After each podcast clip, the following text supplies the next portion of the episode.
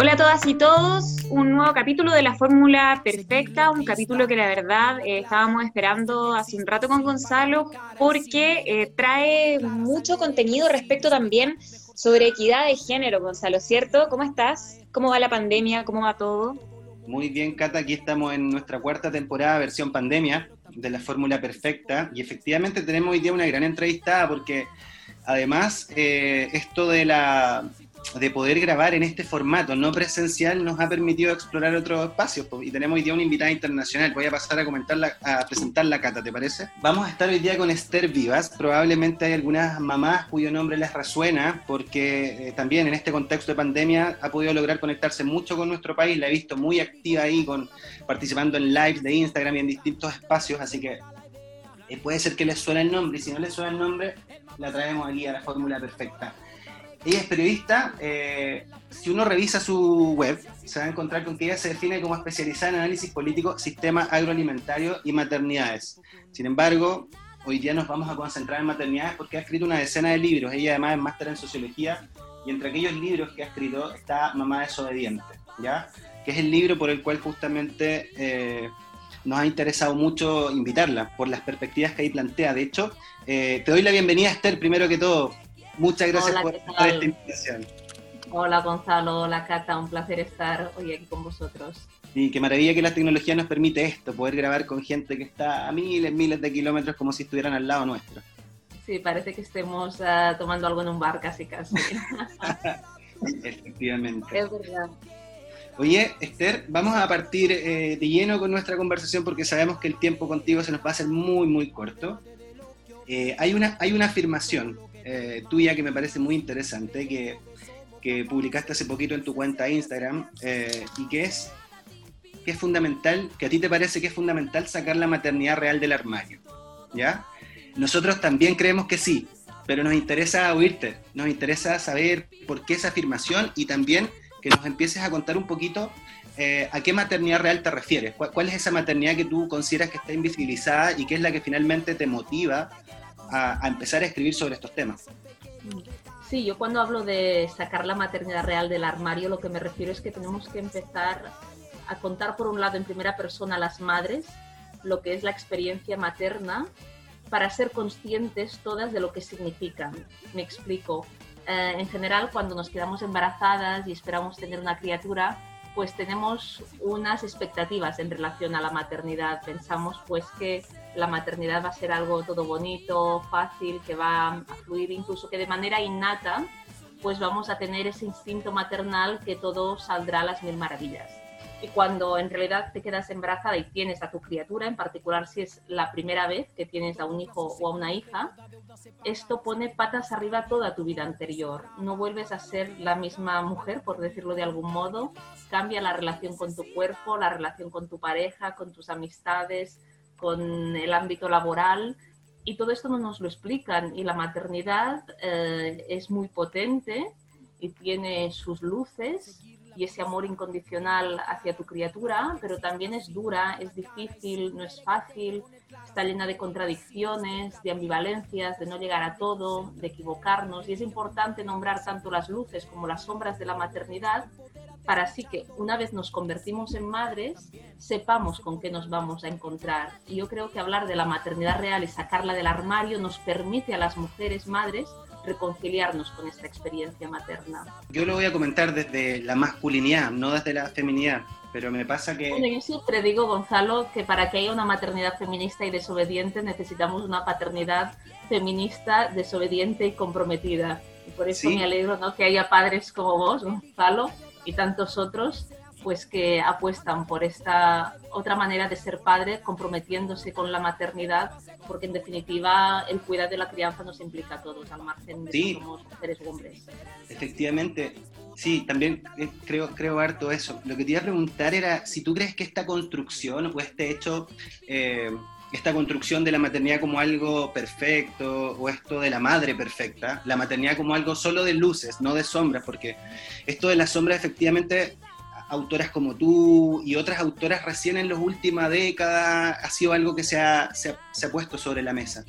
Eh, fue, ¿Fue sin querer queriendo que haya estado tanto tiempo en el armario o, ¿O acá hay algo más grande detrás de todo esto? Bueno, claro, cuando a menudo se habla de la maternidad es como si la maternidad fuese algo neutral, como si eres madre, al margen de los condicionantes sociales, económicos en los que te encuentras. Y hay que tener en cuenta que vivimos en una sociedad patriarcal, capitalista, y que todo esto condiciona la propia experiencia materna y el ideal de maternidad que tenemos. En realidad la maternidad como la entendemos hoy en día es una construcción social y cultural y por este motivo eh, se nos presenta, se nos vende un ideal de maternidad de color de rosa, edulcorado, una maternidad romántica que en definitiva es útil a un sistema patriarcal que quiere la maternidad encerrada en casa, en lo privado, a cargo en exclusiva de, las mujeres y a la vez este ideal de maternidad también se caracteriza por ser útil a un sistema capitalista y productivista que quiere básicamente a la maternidad, a la crianza, al cuidado y, a la vida supeditada a la lógica del mercado, a lo productivo. Y por eso es muy importante ser conscientes que los ideales de maternidad hoy en día vienen determinados por esta sociedad en la cual nos encontramos y que estos ideales no reflejan la experiencia materna y que por el contrario son ideales de maternidad por un lado inasumibles y a la vez indeseables, son también ideales de maternidad tóxicos. Hoy en día se habla mucho también del amor romántico, de ese amor tóxico, y la maternidad que nos venden también es esta maternidad romántica, esa maternidad tóxica, y es importante desenmascararla, decir que no nos representa, porque esta maternidad es generadora de culpa, de, de malestar de las mujeres en relación a esta experiencia materna, y por eso es tan importante desenmascararla y por el contrario reivindicar la maternidad con todas sus contradicciones, ambivalencias, luces y sombras. La culpa, ¿cuántas veces hemos hablado de la culpa, Cata, no? En nuestros programas. De... De hecho, Esther, me, me, gustaría hacerte una pregunta al respecto. A mí por lo menos me pasó, eh, aprovechando de, de, ver en el fondo un tema personal, me pasó eh, que creo que representa a muchas mujeres que quedé embarazada sin planificarlo. ¿cierto? Entonces una se enfrenta a una realidad eh, que de alguna manera está no solamente ajena al corto plazo de lo que uno tenía planificado, porque yo he hecho mi de viaje, van a pasar muchas cosas y quedé embarazada. Y me pasó justamente esto de lo que tú comentas, que me, me encontré con un molde de maternidad tóxica, que muchas personas te comienzan a, juzgar, a entregar opiniones, a dar consejos sin que uno ni siquiera los pida, digamos. O sea, es como uno al final entra en, un, mundo paralelo frente al cual eh, se comienza a cuestionar, además de, cómo ser mamá, eh, de qué forma va, vamos a tratar a, nuestra hija y a nuestro hijo, digamos. Entonces empieza esta discusión em, en que, y que yo lo, he comentado en otros programas, que, que, siento que se justamente se trata a, a las niñas y a los niños como si vinieran de fábrica. O sea, es como que uno tuviera que tener una maternidad en el fondo medio, no sé cómo explicarlo, sino, o sea, como que hubiese una fórmula perfecta para, para poder tratarlas a todos y a todos, siendo que la verdad es que somos todas personas distintas y, y esa es la realidad, y, los hijos te van guiando, digamos. O sea, es como. Entonces, em, me parece súper interesante si pudiéramos eh, conversar respecto a eh, lo importante que es esta crianza en tribu, además, y que las mismas mujeres, entre ellas, dejen, dejemos en el fondo esta presión que nosotras mismas nos imponemos y que imponemos además a las amigas, que, que al final también nos topamos en discusiones con, con la misma mamá. Me parece que acá, eh, independiente de lo importante que es la corresponsabilidad, hay algo que no, no, ha evolucionado tanto que tiene que ver, como te digo, con, con, con esta, estos juicios entre mujeres. No sé qué opinas Por un lado, es lo que tú dices, Cata, que no hay una fórmula mágica para ser madre o, para ser padre. Quien nos quiera vender el manual de instrucciones perfecto nos está engañando porque hay tantos modelos de, maternidad y paternidad como personas e incluso más, porque si nos centramos en la experiencia materna, hay tantas madres como criaturas tenemos, porque con cada criatura vamos a ser a veces una madre distinta, porque depende de nuestro momento personal, si en ese preciso instante tenemos pareja o no, si trabajamos de manera remunerada o no, si es nuestra primera criatura o es la segunda o es la tercera. Depende, por tanto, eh, nuestra situación personal de qué madre somos y en realidad eh, el sistema no nos lo pone nada fácil, ¿no? Más allá de las luces y las sombras que antes comentaba en relación a la maternidad y las contradicciones que, que genera, hay que también tener en cuenta que somos madres que maternamos en una sociedad donde lo tenemos todo en contra. Y esto aún dificulta mucho más la experiencia materna. Desde el parto, y aquí Gonzalo podría hablar y hablar, ¿no? Cómo podemos aspirar a un parto respetado, un parto donde podamos decidir cuando la violencia obstétrica forma parte estructural del sistema de atención al, al parto, cómo podemos aspirar a una lactancia materna satisfactoria con licencias de maternidad en general escasas, con un mercado laboral que da la espalda a, la lactancia materna con tantos prejuicios sociales y sanitarios en torno a la misma. Por lo tanto, si ya la experiencia materna no es fácil, enmarcada en una sociedad que da la espalda a la maternidad, al cuidado, a la crianza y a la vida, aún lo tenemos más difícil. Y además de todo esto, lo que tú comentabas, todos los prejuicios, todos los juicios de valor que se hacen en relación a, a la mujer madre, como a veces incluso estos llegan por parte de otras mujeres. Y aquí yo creo que hay que tener claro que a las madres se nos juzga siempre, siempre se nos juzga y siempre se considera que lo hacemos todo, todo mal y que los otros saben más de la crianza de nuestros hijos que nosotras mismas. Y esto es así. Por un lado, si eres mujer ya siempre se te juzga y se te cuestiona. Y si eres madre, pues igual o incluso a veces, a veces, a veces más. Y esto tiene mucho que ver con este sistema patriarcal que antes comentaba, que invisibiliza el trabajo que llevan a cabo las mujeres, que genera desigualdades entre hombres y mujeres, ¿no? Por el solo hecho de ser mujeres sufrimos desigualdades en el ámbito laboral, a nivel social, sufrimos violencia por el hecho solo de ser mujeres y esto, y por este motivo precisamente, constantemente se nos juzga, hagamos lo que hagamos.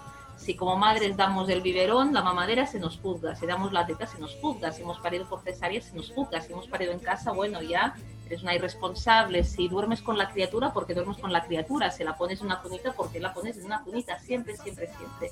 Y por eso creo que es tan importante, ¿no? Ser consciente de que esta sociedad nos cuestiona sistemáticamente como mujeres y como madres.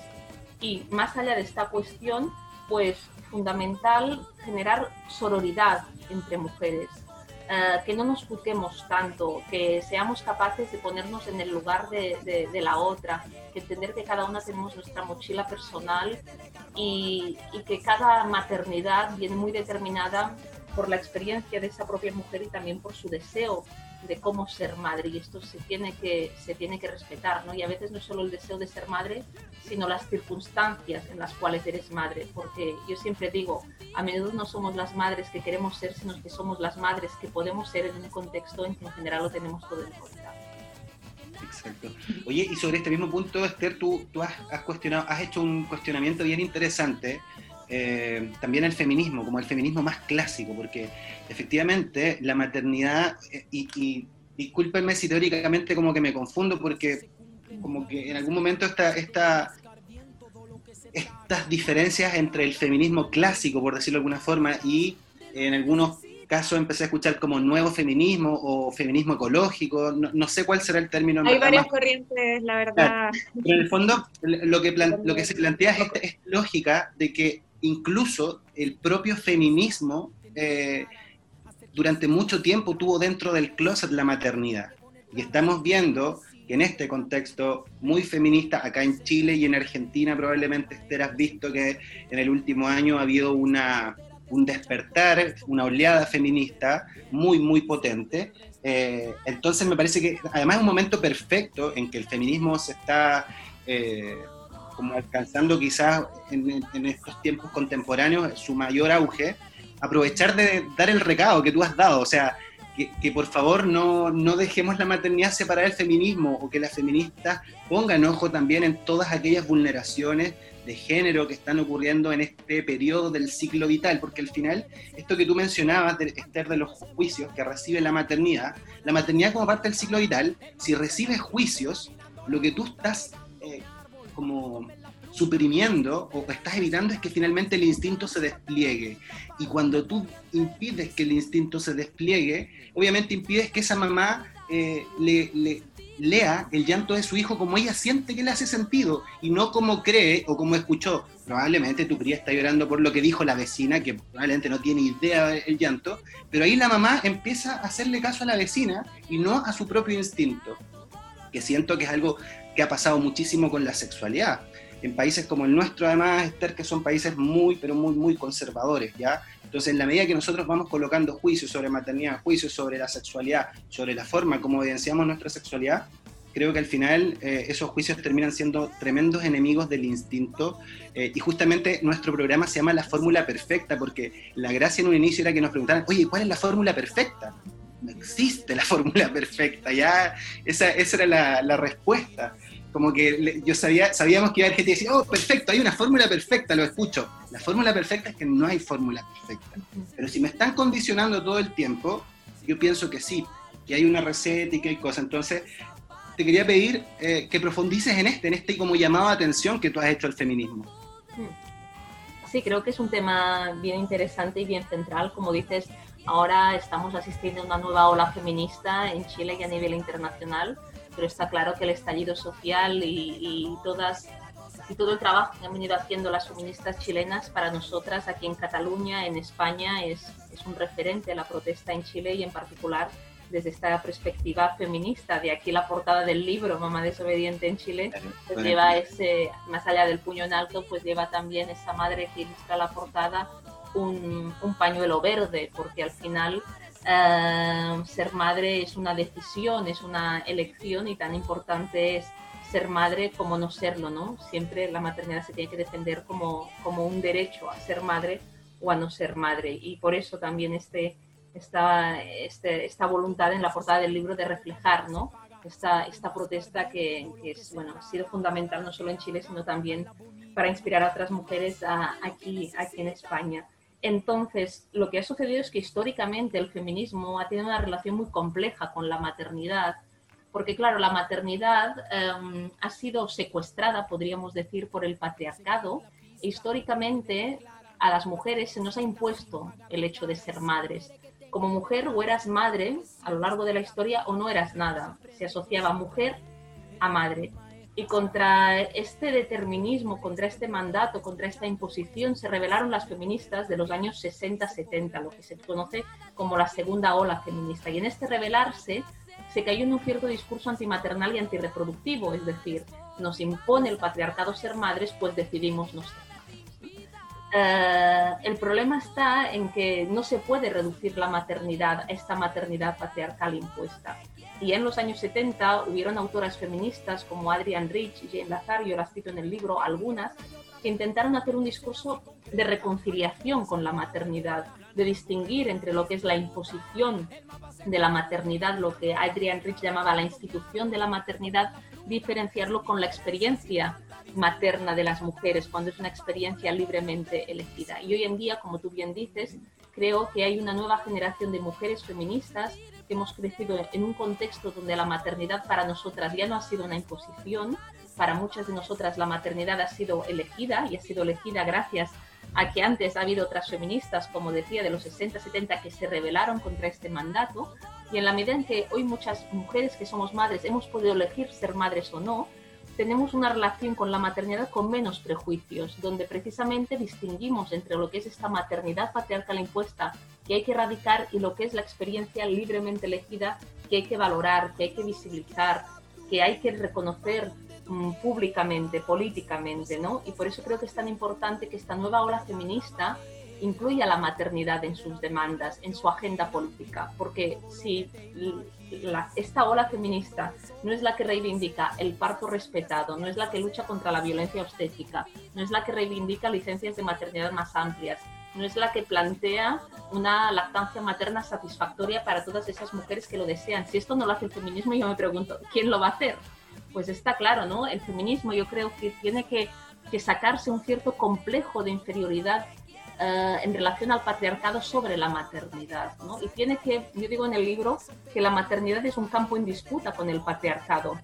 El patriarcado ha secuestrado la maternidad, pero el feminismo tiene que disputar esta maternidad al patriarcado en clave de derechos. Frente a esta maternidad patriarcal, tiene que reivindicar una maternidad feminista, emancipadora, una maternidad que implique el derecho de la mujer a decidir sobre su cuerpo, sobre su embarazo, sobre su parto, sobre su lactancia, el reivindicar que la maternidad no es una tarea de las mujeres, sino que es una responsabilidad colectiva de todos, de mujeres, de hombres, de la sociedad en general, reivindicar que la maternidad es pública, que debe ser valorada, que viene atravesada por desigualdades no solo de género, sino también de clase, de raza, ¿no? Yo creo que es en esta clave que eh, el feminismo debe de disputar la maternidad del patriarcado y reivindicarlo en esta clave emancipatoria, porque yo creo que hay una deuda histórica de las feministas en relación a las mujeres que somos madres y ya va siendo hora que esta deuda sea saldada, porque si no las mujeres que somos madres estamos faltadas de referentes.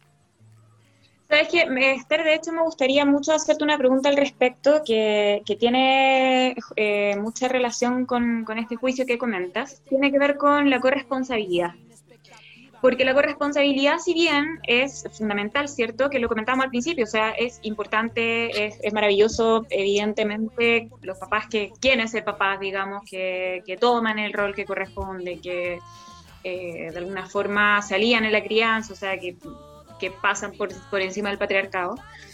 Pero a veces, em, y te digo, me ha pasado como mamá soltera, eh, hay a veces siento también un juicio y una eh, obligación patriarcal que, que, se les hace a, las madres solteras eh, de decir, oye, pero estás casi que obligada a tener una relación con, con, esta persona porque la verdad es que el padre de tu hija. Entonces, bueno, a ver, te pasó, bueno, te separaste, ok, entonces aguántatela, porque la verdad es que es lo que te tocó y es lo que le tocó a tu hijo y es lo que...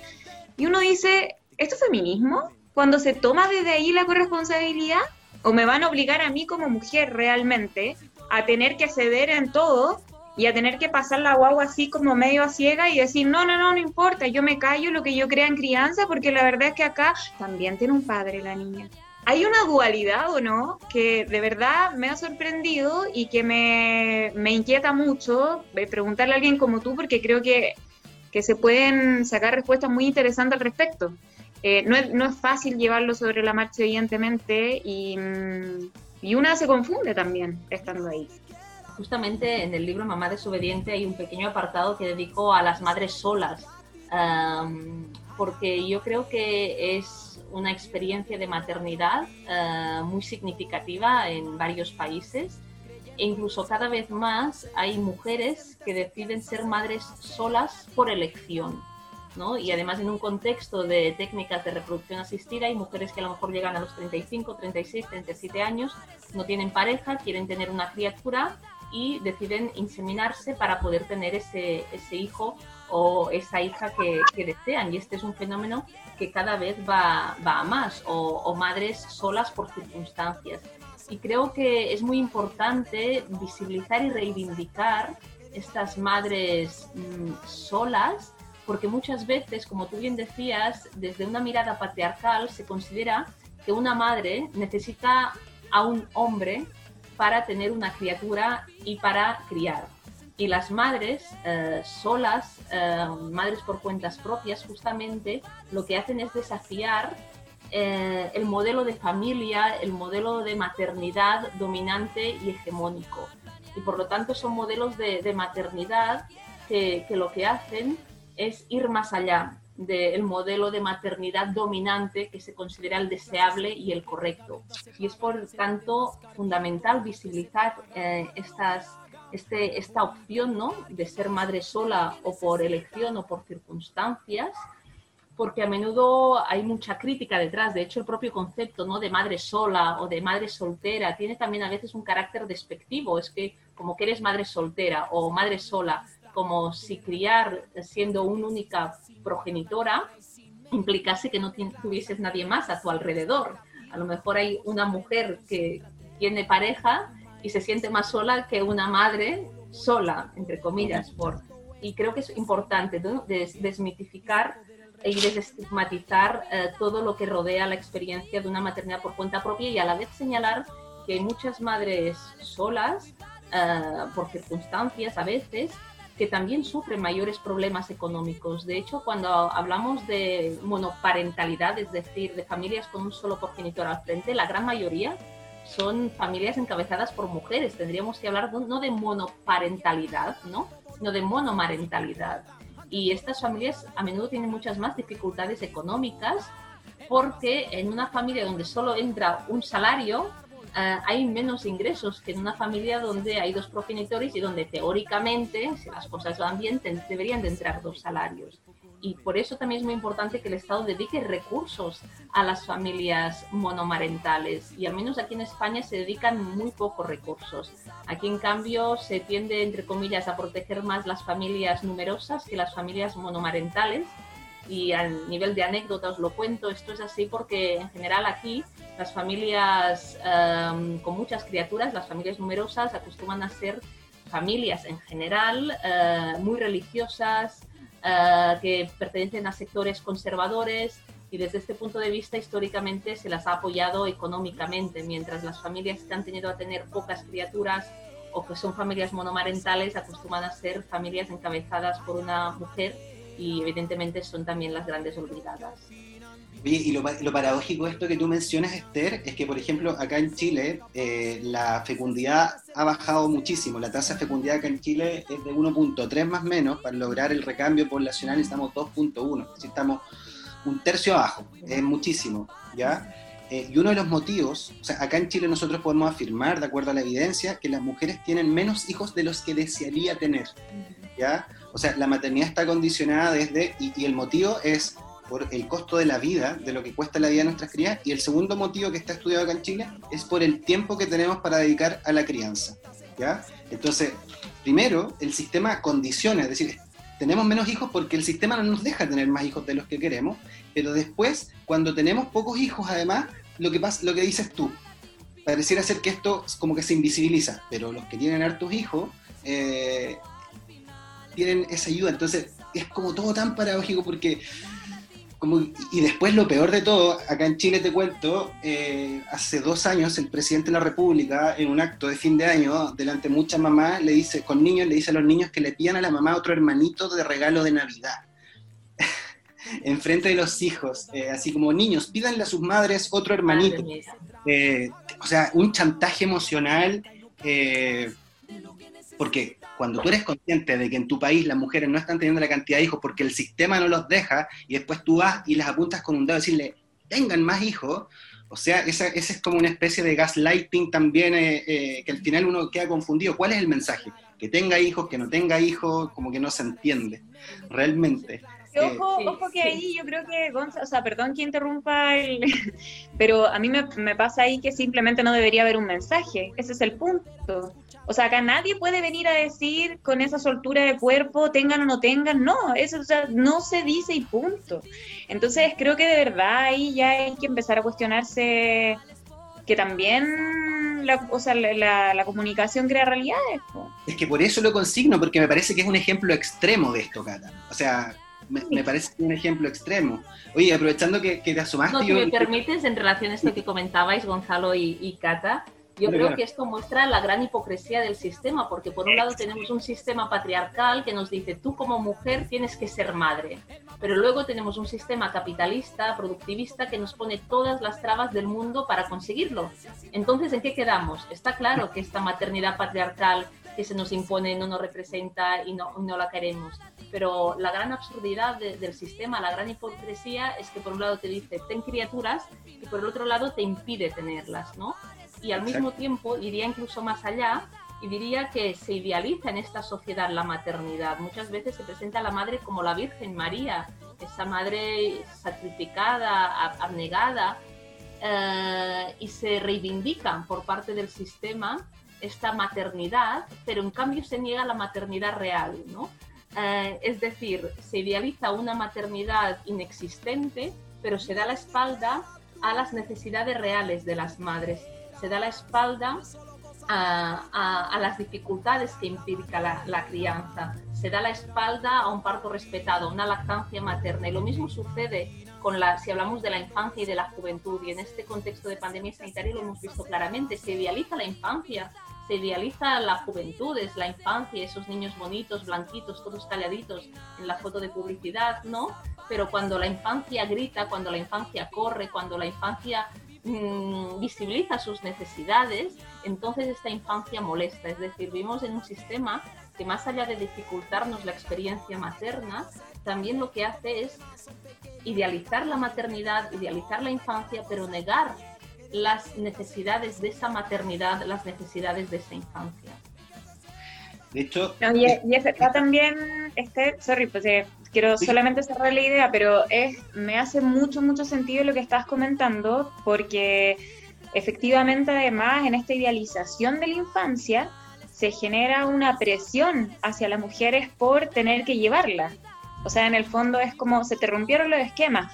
Ah, bueno, pero deberías saber salir de ese problema, digamos, porque en el fondo, claro, tú traes un chip de intuición femenina, ¿ah? frente al cual tú deberías saber responder frente a tu hijo 24/7, porque es parte de lo que, lo que no sé, viene biológicamente en el fondo estructurada para eso.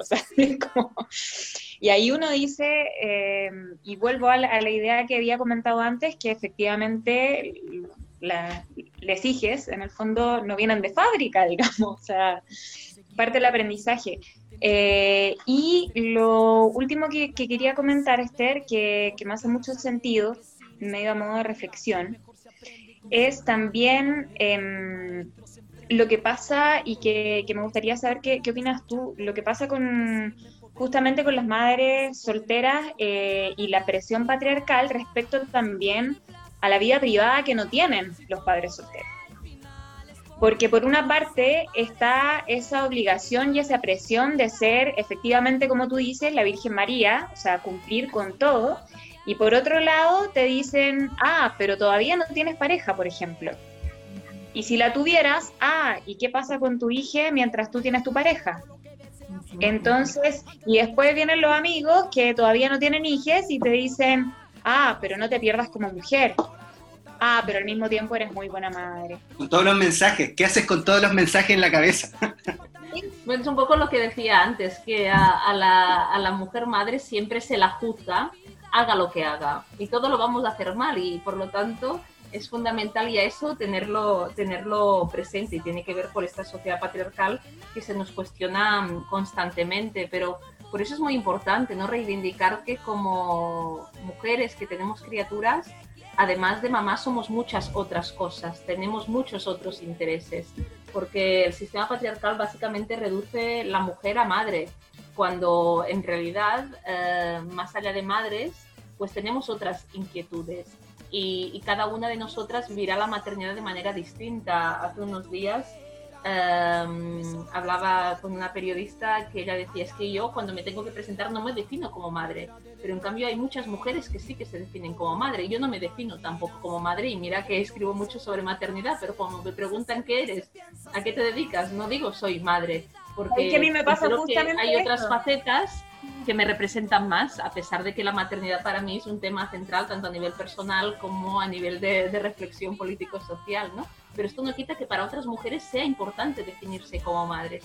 Por lo tanto, cada mujer vivirá la maternidad de manera distinta pero es muy importante señalar que más allá de madre somos muchas otras cosas. Incluso esa madre que cuando le piden que se defina pone en primer lugar como madre, después pone muchas otras cosas.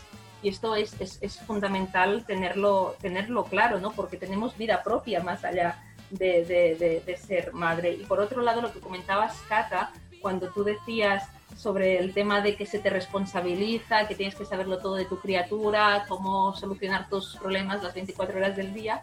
Esto también tiene mucho que ver porque se asocia que la maternidad es básicamente una responsabilidad de la madre, ¿no? Se considera la maternidad como una responsabilidad individual, privada de esa mujer que ha tenido a esa criatura cuando esto es una gran mentira y hay que desmontar también esta, esta tesis. Ah, en realidad la maternidad es una responsabilidad colectiva de mujeres, de hombres, de la sociedad en general, en primer lugar, porque cuando hablamos de maternidad, hablamos de criar, hablamos de infancia, estamos hablando de la sociedad del futuro. Y la sociedad del futuro se debería considerar un bien común, una responsabilidad de todos. Del mismo modo que en el contexto actual, en plena crisis ecológica y climática, somos conscientes que la naturaleza es un bien común, es una responsabilidad de todos, porque sin naturaleza no hay vida posible, lo mismo deberíamos de, tener en cuenta en relación con la crianza y la infancia. Es una responsabilidad de todos. El Estado en plena crisis sanitaria no puede lavarse las manos y decir cierro escuelas y habrá alguien que mm, se encargará de las criaturas en casa y este alguien son las madres. No, hay una responsabilidad también del Estado.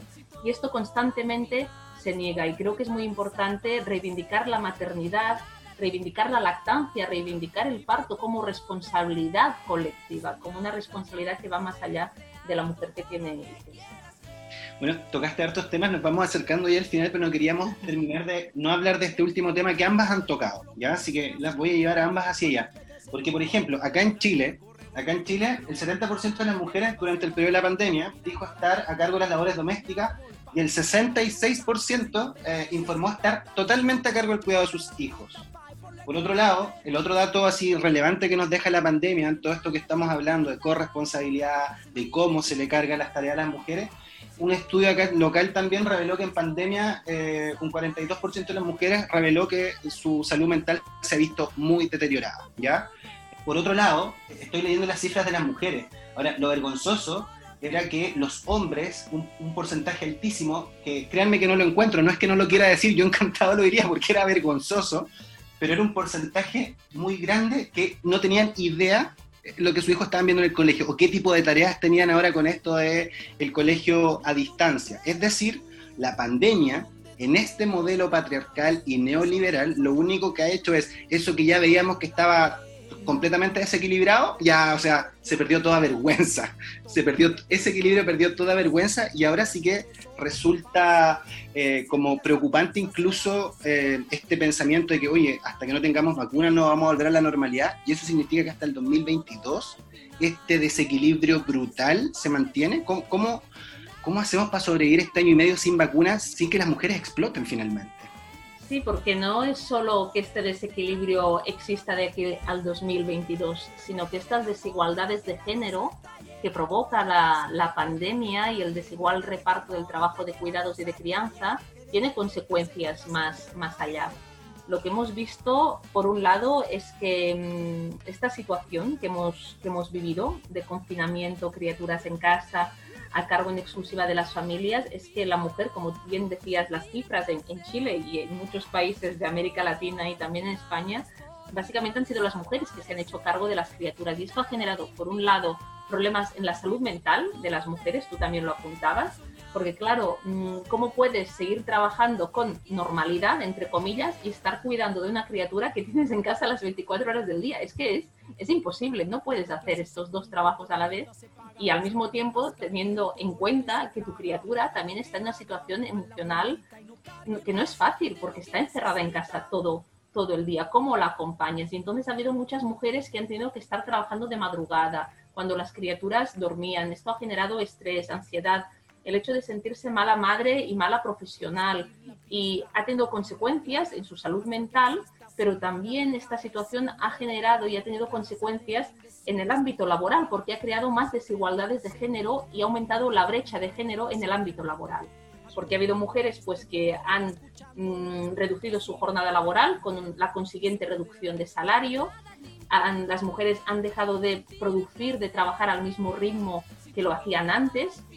Esto también ha tenido consecuencias en el mercado de trabajo, mientras que los hombres en general han seguido trabajando como siempre y esto tiene consecuencias eh, en el mercado de, trabajo y tiene consecuencias no solo en el marco de la pandemia, sino también a largo plazo. Exacto, de hecho, solo para apuntar algo y darle más fuerza a lo que tú estás diciendo, Esther, acá en Chile, eh, el reporte que apareció en la Universidad de Talca, que es una universidad pública muy prestigiosa, eh, señala que el retroceso es hasta el minuto a lo menos de 10 años. Es decir, la participación en el mercado laboral de la mujer chilena se ve un retroceso de 10 años en estos meses de pandemia y aún nos queda un semestre de pandemia por delante, o quizás un año, entonces es realmente alarmante. Eh, y vamos a estar cruzando este escenario con el escenario de la culpa. Y con esta última pregunta, Esther, eh, queríamos ir cerrando. No hay fórmula perfecta, obviamente, para la culpa. Podemos dar algún consejo, pero... Eso, eso. Para ya te diga, ¿cómo hacemos para manejar esta culpa, que ya es una culpa histórica, lo hemos hablado todo el programa, pero que se acentúa en un contexto donde además se le coloca una mochila y se le colocan hartos kilos más en la espalda de la mujer y donde vemos que este se está retrocediendo en equidad de género. O sea, es un drama eh, femenino lo que está ocurriendo. yo leí tres estudios. Leí estudios de cómo la salud mental se ha deteriorado, de cómo está la sobrecarga en el trabajo y de cómo, han de cómo está la sobrecarga en la casa y de cómo han retrocedido en el trabajo. Es decir, es una triada, me parece, fatal. Súmale, sumémosle eso a la culpa y el discurso de la, de la madre perfecta. ¿Cómo se sale de aquí? Sí, en primer lugar, se sale de aquí tomando conciencia que esta culpa que sentimos en realidad no es nuestra, no nos pertenece. Y me explico, en general sentimos culpa porque nos miramos en un espejo de la maternidad que no encaja con nuestra experiencia materna. Claro, nos miramos en este espejo de una maternidad perfecta, romántica, donde todo va bien, donde nunca nos equivocamos, donde llegamos a todo y claro, tú te miras allí y dices, pero yo no soy así. Y entonces te sientes culpable, te sientes mal, ¿no? Y, por eso es importante acabar con este, con este ideal, con este espejo, ¿no? Y decir, las madres tenemos derecho a equivocarnos, equivocarse forma parte de la tarea de ser madre. Las madres no llegamos a, a todo. Las madres no somos seres perfectos, las madres tenemos contradicciones.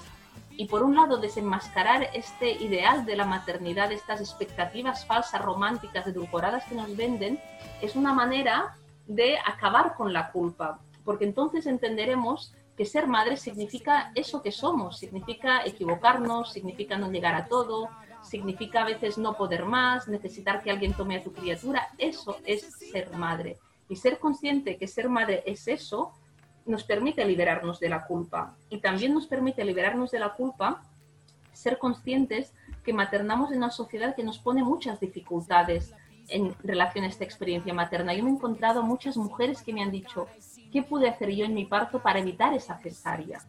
Me he encontrado muchas mujeres que se han sentido culpables porque no han podido seguir amamantando a su criatura cuando se han tenido que incorporar a su trabajo. Pero yo me pregunto, ¿cómo puedes tú tener un parto respetado, por ejemplo, en Chile, cuando las tasas de cesáreas de media son corresponden a uno de cada dos nacimientos, ¿no? Bueno, tú, Gonzalo, aquí podrías dar una charla larguísima sobre el tema, ¿no? Pero ¿cómo vamos a tener un parto respetado cuando esta sociedad no lo permite, ¿no? Y en cambio las mujeres nos seguimos sintiendo mal porque no hemos tenido ese parto que esperábamos, ¿no? O lo mismo con la lactancia que decía, ¿cómo vamos a tener una lactancia materna satisfactoria si la licencia de maternidad, bueno, en Chile aún es de cinco meses y medio, pero bueno, antes de los seis te tienes que reincorporar y cuando te incorporas, ¿cómo sigues dando el, el pecho de manera complementaria con la alimentación de sólidos? Es muy difícil, es harto difícil, ¿no? Entonces, ser conscientes que por un lado hay un ideal de maternidad que es falso y que tenemos una sociedad que nos lo pone todo en contra, a partir de aquí veremos que cuando nos sintamos culpables, la culpa no es nuestra, la culpa es del sistema, la culpa es patriarcal, es fruto de ese sistema que da la espalda al cuidado, la crianza, la maternidad y a la vida. sobre este último punto, solo aprovechar de hacer el reconocimiento, Esther, porque hace algunos días nos enteramos que la revista Times eh, reconoció dentro de las 100 personas más influyentes a las tesis que es un colectivo chileno que dice, la culpa, no es ni dónde estabas ni cómo vestías. Así que por favor, Aquí hemos hecho performance en Barcelona con la canción de las tesis. Hombre, faltaría ser un referente internacional las tesis. Maravillosas. Y, básicamente eh, reflejan este mensaje. La culpa, eh, eh, lo, lo, voy a decir de tu nombre, la culpa no era tuya, ni dónde estabas, ni cómo vestías. ¿Ya? O sea, eso hay que grabárselo y, Tenemos que hacer una versión de la culpa en clave madre, ¿no? Ni la culpa no era tuya, ni, ni, dónde parías. ni cuánto amamantaste. Exacto, ¿no? La culpa no era tuya, ni cómo pariste, ni cómo amamantaste. Me gusta, me gusta. Oye, Esther, eh, se nos pasó volando la casi hora de conversación. Eh, agradecerte muchísimo y si nos puedes contar la gente acá en Chile, eh, ¿dónde puede conseguir tus libros? ¿Cuál es la editorial acá en Chile con la que trabajas? Sí, aquí publicado. ¿Dónde te puedes ver más tu página web y eso? Si no puedes sí, bueno, yo trabajo, he trabajado aquí en Chile con Editorial Catalonia. Catalina Infante fue la, la, persona que se animó a publicar el libro. Una vez leyó la edición española del mismo, muy contenta con, con Catalina Infante como editora. Y entonces el libro lo pueden encontrar ya sea a través de la página web de la librería Catalonia, también en otros portales web como Busca Libre también se encuentra y también hay otras librerías que tienen el libro, así que es fácil de encontrar y te lo mandan en casa. Y por otro lado, si quienes nos están escuchando quieren seguir las reflexiones que hago, pues en mi Instagram uh, cuelgo muchas de las reflexiones que planteo en el, en el libro, porque creo que es fundamental mirar a la maternidad en esta clave feminista y política para podernos reconciliar con la experiencia materna. En mi Instagram es mi nombre, Esther Vivas Esteve, con el segundo apellido. ¿Qué más decir, no? Yo, o sea, agradecerte y también un honor, por supuesto, en términos de, mm, de poder verte, compartir contigo, dialogar. Me parece de verdad que en este momento me siento privilegiada, porque creo que también pasa, en serio, que que muchas mujeres viven este silencio de sentirse mal en muchos aspectos. Eh, llevan una vida, eh, como bien comentamos, desde la culpa, desde el, juicio del patriarcado, y no es fácil y no todas tienen esta oportunidad de, descargarse, de conversar, de escuchar, así que es un programa dedicado también, creo, eh, Gonza y Esther, con su permiso, de, mm, a, todas las madres que, que están en silencio también frente a este tema y que, y que la verdad es que necesitan escucharlo y necesitan escuchar que les digan puedes ser desobediente y, queremos que lo seas y que te sientas libre. Me parece que la sensación de libertad ya es debe ser un derecho ya de nosotras, así que Estoy muy contenta, Esther, de verdad, y gracias. De corazón, gracias. Oye, Cata, yo le voy a decir a la gente que, te, que, quizás comentaste, hay gente que te dice cosas. A esa gente que te dice cosas, yo le voy a contar que grabaste un programa con tu cría en brazo y amamantando, así que para que se enojen más y se irriten más, ¿ya? La Cata grabó el programa con su cría en brazo y a momentos se iba y volvía, y eso ustedes no lo vieron, y lo hizo porque pudo. Transpiré, y transpiré. ¿Ya? Y no hay problema. Así que nada, recuérdense que este programa, con la entrevista con Esther, eh, y todos los programas de la cuarta temporada y de las primeras tres temporadas, donde también abordamos temas de, maternidad, los pueden encontrar en Apple Podcast o en Spotify como eh, La Fórmula Perfecta y en nuestro Instagram nuevo que en esta cuarta temporada, eh, arroba la guion bajo fórmula perfecta. ¿Ya? Así que eso, nos vemos en un próximo capítulo, Esther.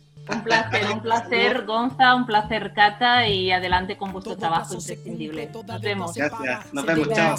Un abrazo. lo que se traga, haga lo que haga, a la bonita y no cargue más de lo que necesita.